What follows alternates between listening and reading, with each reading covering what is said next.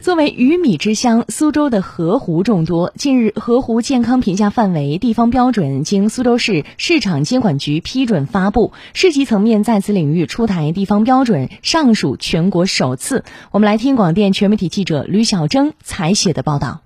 该标准由苏州市水务局、江苏省水文水资源勘测局苏州分局、南京工业大学牵头制定。标准提出了河湖健康评价指标体系。包括生态健康、服务功能、干扰程度和管理水平四项指标类别及具体评价指标。该标准的出台，填补了当前国家性规范、省级标准和地方河湖特征不适应的空白。以河湖的底栖动物监测为例，水利部的河湖健康指南中要求一年不少于两次，而苏州市的河湖健康评价规范则明确，该项调查应涵盖河湖风。平枯三期，在春夏秋冬四个季节的不同情况。江苏省水文水资源勘测局苏州分局水资源科科长徐勇：工作量嗯